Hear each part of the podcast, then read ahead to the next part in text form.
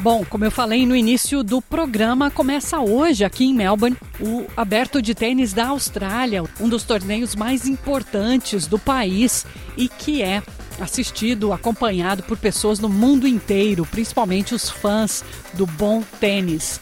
Luciano Borges, o nosso correspondente em São Paulo, fala dos tenistas brasileiros que têm chance no torneio e relembra um pouco da nossa história, que, de acordo com ele, mostra uma competição que historicamente é bastante difícil para os brasileiros.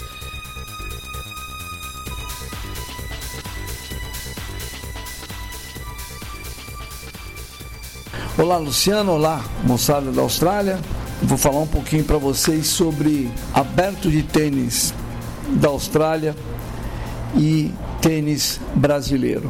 Parece que não combinaram muito até hoje, porque é um torneio muito, mas muito difícil para os brasileiros. Para se ter uma ideia, no ano passado, a dupla mista formada pela Luísa Stefani e pelo Rafael Matos, chegou entrosadinha e ganhou um título histórico em Melbourne. Venceu a final das duplas mistas feminina e ganhou um troféu no torneio. Atenção, 63 anos depois de uma outra mulher, a Maria Esther Bueno, a maior tenista da história do Brasil. Nesse meio tempo, nós temos o Bruno Soares, que num ano só, em 2016, esse tenista mineiro que já se aposentou, ganhou nessa mesma edição do Aberto da Austrália, ganhou nas duplas masculinas, com, formando com o Jamie Murray, o irmão do Andy Murray, do escocês, e nas duplas mistas, o Bruno Soares jogou com a Helena Vesnina. E aí conquistou no mesmo torneio torneio dois títulos de duplas, é, uma no masculino, outra nas mistas. Ou seja, é muito pouco. Fora isso, nós temos um título no torneio feminino de duplas da Maria Esther Bueno em 1960, quando ela jogou junto com a inglesa Christine Truman, e um menino, Thiago Fernandes, que em 2010 ganhou no torneio de juvenil masculino. Já tivemos algumas possibilidades em finais, né? A própria Maria Esther Bueno chegou na final de 1965, cinco anos depois de ela ter sido campeã na duplas, ela chegou na final do torneio de simples feminino, mas acabou perdendo em 1965 para a australiana Margaret Court. Ou seja, chegou perto, pelo menos. Em duplas feminina, a Bia, a Beatriz Haddad Maia, dois anos atrás, jogando com a Ana Danilina, também chegou à final, mas foi derrotada. Mas chegou. Tivemos também mais dois tenistas brasileiros, o João Fonseca e o Imanito Silva, que também chegaram em finais, mas não ganharam o título. E é isso. Os grandes tenistas, ou os melhores tenistas do Brasil, não têm na Austrália o seu ponto principal. Há algumas teorias por que, que não rola, né? Por exemplo, piso. Piso rápido de quadra emborrachada. Os tenistas brasileiros parece que não se dão bem com isso. Lembrando que no Brasil, toda a formação de tenista, em geral, começa no saibro. Por isso que, por exemplo, o Roland Garros é o parquinho de diversão, de, foi o parquinho de diversão do Gustavo Kirten, Meligene jogou bem lá, o próprio Sareta, Flávio Sareta, enfim, a gente teve alguns jogadores que não foram mal, mas porque jogavam no saibro. Um. Dois, fuso horário. O brasileiro apanha com esse fuso horário daqui e Austrália esse torneio em Melbourne, mesmo chegando antes, mesmo jogando, por exemplo, jogando o torneio de Adelaide, que a Bia Haddad inclusive estava lá, e o próprio Thiago Wilde, que também estava tá jogando lá. Não é muito fácil se dar bem no Australia Open, né? que aqui a gente fala no aberto de tênis da Austrália. Agora o Brasil vai tentar de novo. Na chave principal, nós temos dois tenistas que vão jogar em individual, né? em simples, na chave principal. Nós temos a Bia Haddad, que agora no torneio de preparação, o WTA 500 em Adelaide, foi eliminada logo na primeira rodada de individual, mas chegou à final, junto com a americana Taylor Townsend. Inclusive, elas fazem uma dupla que vai para o aberto da Austrália. Ela é uma dupla curiosa, porque são duas tenistas canhotas. A Bia Haddad fez no ano passado a melhor campanha da vida dela, ela terminou como número 11 do mundo, é cabeça de chave, e só que o sorteio já colocou uma jovem muito promissora, que é uma tcheca, a Linda Fluvitova. Vamos ver. Não é fácil, não foi uma estreia muito fácil numa chave que ela vai ter pela frente ainda a Sara Sorribes, a espanhola, a Magda Linetti, tem jogadoras muito boas na chave dela, se ela quiser avançar. Vamos ver, né?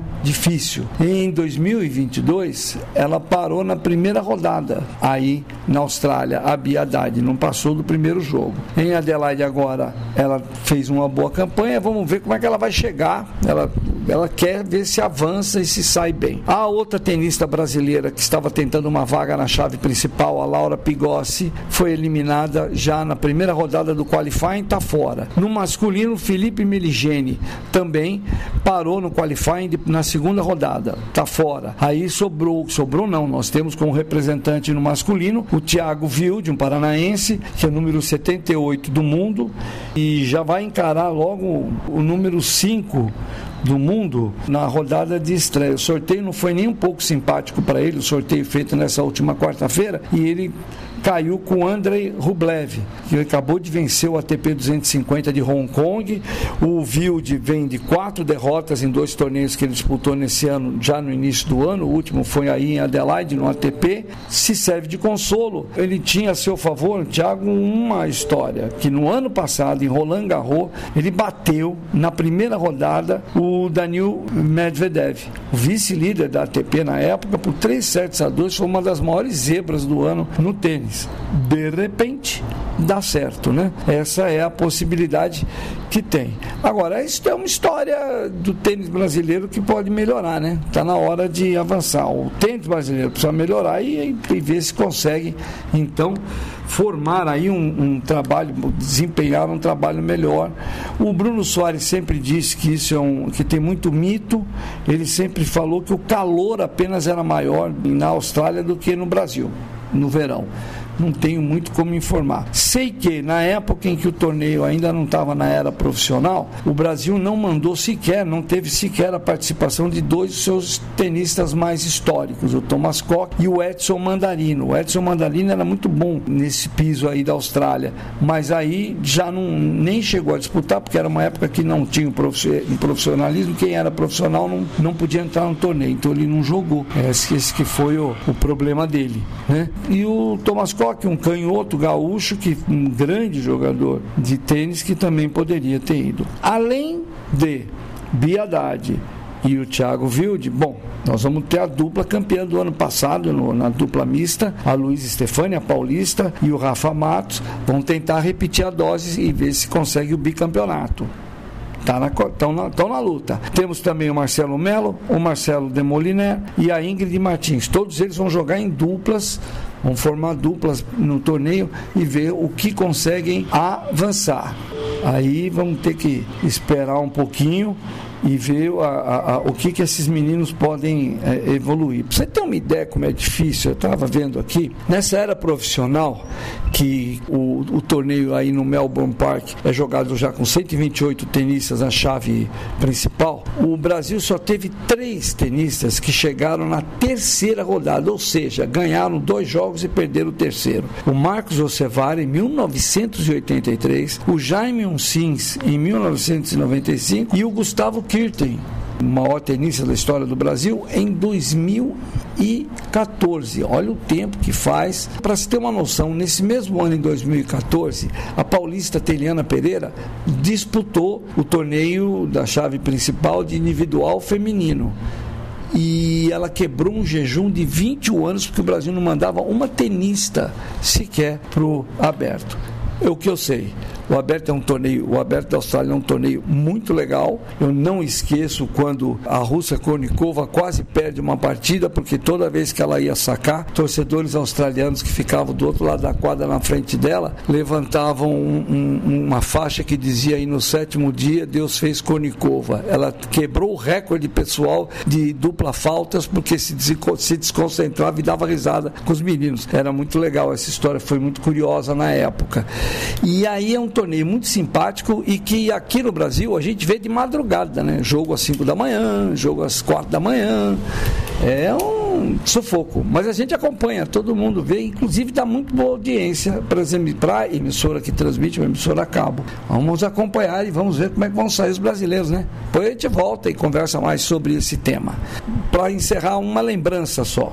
Seleção brasileira de futebol tem novo técnico, Dorival Júnior, porque o Supremo Tribunal Federal devolveu o presidente Edinaldo Rodrigues à presidência da CBF e ele, para criar um fato novo, demitiu o coitado do Fernando Diniz, que durou seis jogos, e contratou, chamou Dorival Júnior, que estava dirigindo São Paulo, foi campeão da Copa do Brasil do ano passado pelo São Paulo, foi campeão da Copa do Brasil do ano retrasado pelo Flamengo, foi campeão da Libertadores da América com o Flamengo em 2022 e vai apostar agora num, num técnico, vamos dizer assim, de, de estilo posicional que é mais comum. Tá? Vai o Brasil para mais uma aventura no futebol, porque aqui a coisa é meio complicada. Voltamos semana que vem. Luciano Borges de São Paulo para a SBS.